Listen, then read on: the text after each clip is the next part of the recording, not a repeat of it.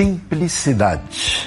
É muito interessante observar. Em Mateus 8:20 diz que as raposas têm as suas tocas, as aves do céu têm os seus ninhos, mas o Filho do Homem, Jesus, não tem onde reclinar a cabeça. A pessoa de Cristo Jesus, a nossa referência máxima, nunca se preocupou com o supérfluo e com coisas secundárias e desnecessárias que tanta gente acha tão importante na vida. Ser é muito mais importante do que ter.